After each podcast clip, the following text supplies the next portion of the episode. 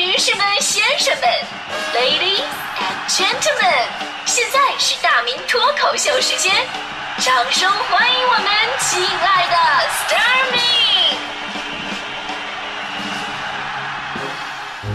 好，欢迎各位来到今天的大明脱口秀，我是大明。呃，人们呢都是热爱聊八卦的哈，无八卦不生活。比方说，咱们吃饭啊也要聊八卦。而且呢，每一场完美的饭局都需要一个事业不顺、婚姻不幸、孩子不听话、身心不健康、在座的都认识而恰好还不在场的一个朋友。反正就是原则，谁不在我就说谁。而且呢，很多人真的会把八卦当成新闻去听，这就是咱们如今有些人的一大规律啊，就是大声说的不信，小声说的我信，当面说的不信，背后说的我信。说正经的不信，说不正经的我信，开会说的不信。我跟你说这是小道消息，哎，你就信了。可能有的人啊不觉得自己喜欢八卦，但是社会学家解释了，每个人都有过这种行为。比方说，你向朋友抱怨对另外一个朋友的不满，啊，倾听别人吐槽自己的奇葩同事并随声附和，其实都是属于八卦的范畴。阿姆斯特丹大学的一个研究小组发现，百分之九十的办公室闲聊都可以算是八卦。而前不久呢，美国加利福尼亚大学呃和平分校的研究团队还给出了一个具体的数值，那就是一个人平均每天会八卦五十二分钟。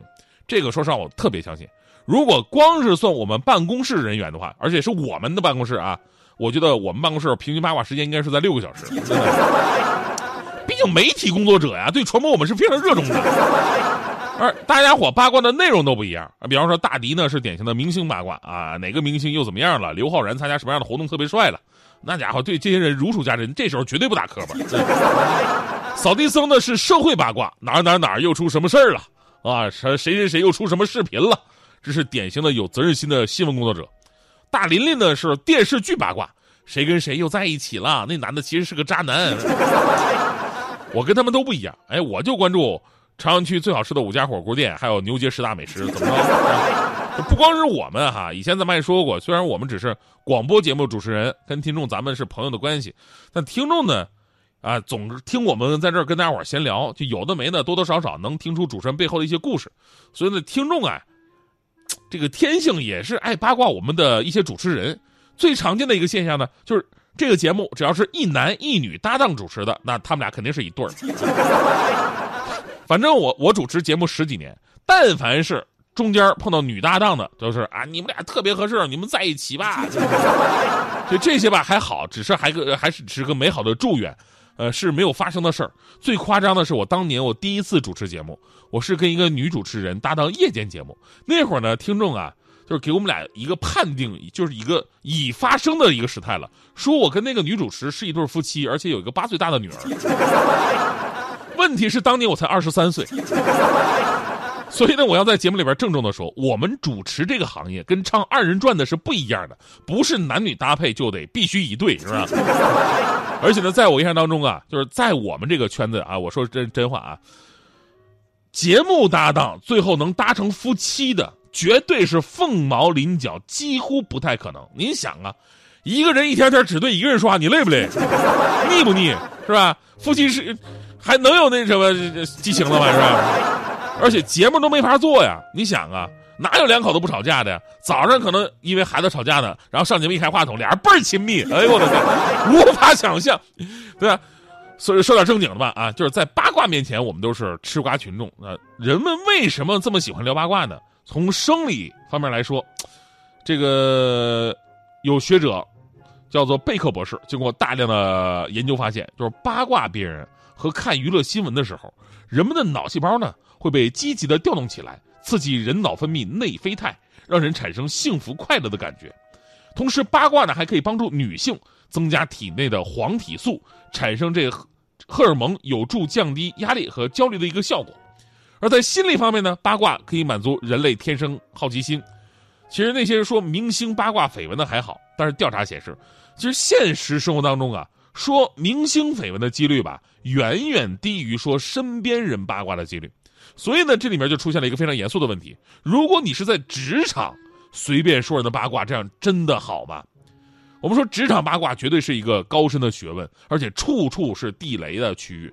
但是每个人呢，哎，都情不自禁的想趟一遍，而且越危险越刺激。有调查显示，百分之十的职场人是通过网络八卦聊天，百分之三十六的人是中午用餐、休息或者茶水间等地方八卦，但是有百分之三十三的人是在工作间隙隔着办公桌俩人就对着聊八卦。这就说明呢，百分之九十九的时间聊八卦都是在上班的时间，因此办公室成为了职场八卦的一个聚集地。从新来同事跟领导背后的关系，从哪个同事跟哪个同事走得很近，从张姐好像整容了到王哥好像离婚了，主任升职背后的秘密，小刘为什么要辞职？而面对这个办公室八卦呢，大家伙有不同的心理反应。这个反应是非常真实的，是吧？如果你不参与聊八卦，你担心会被他们孤立。如果你参与聊八卦，有可能会惹祸上身，对吧？所以呢，聊职场八卦不是不可以，但是一定要把握原则跟底线，这样才能这这趟浑水当中啊避开雷区。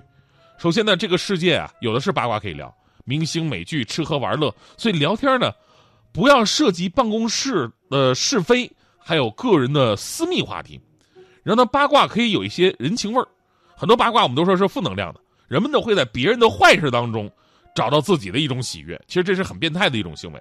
也许我们真的很难在别人的成功那儿找到喜悦，因为这是人性。但是我们可以激发自己的同情心，多一些人情味儿，聊聊别人的难处，多一些照顾，这就是正能量的八卦。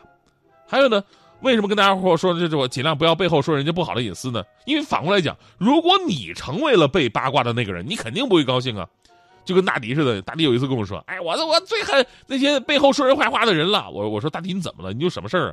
大迪说：“就咱们办公室新来的那个人，我观察他很久了，他专门在别人背后讲坏话，而且特别的失脸。我观察很久了，我我最恨这号人了。”我说：“大迪，那你是干啥的？要是你求知欲有八卦心一半强烈的话，你早就是个科学家了，你知道吗？”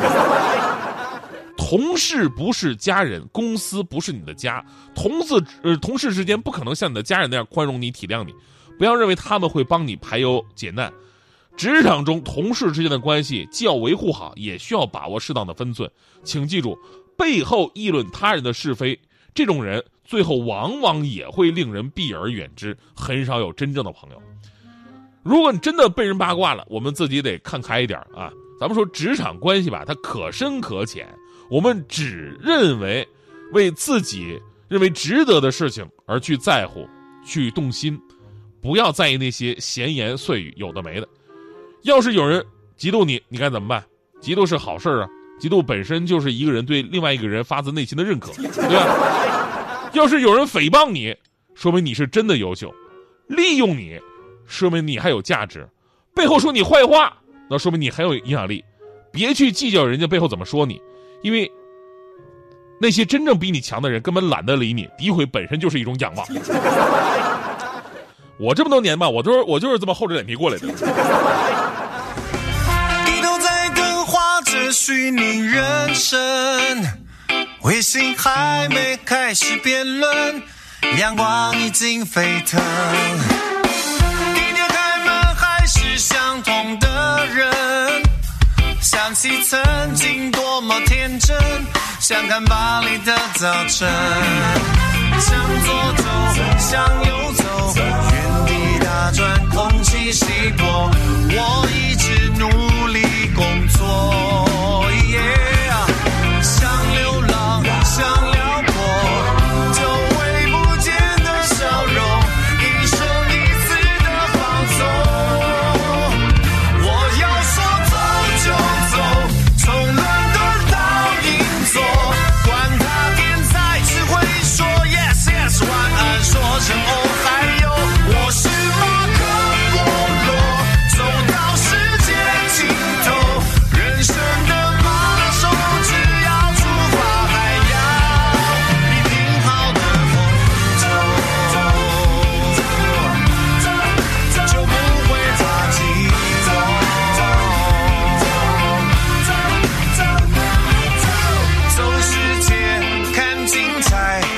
十八岁讲到现在，最后到巷口买菜。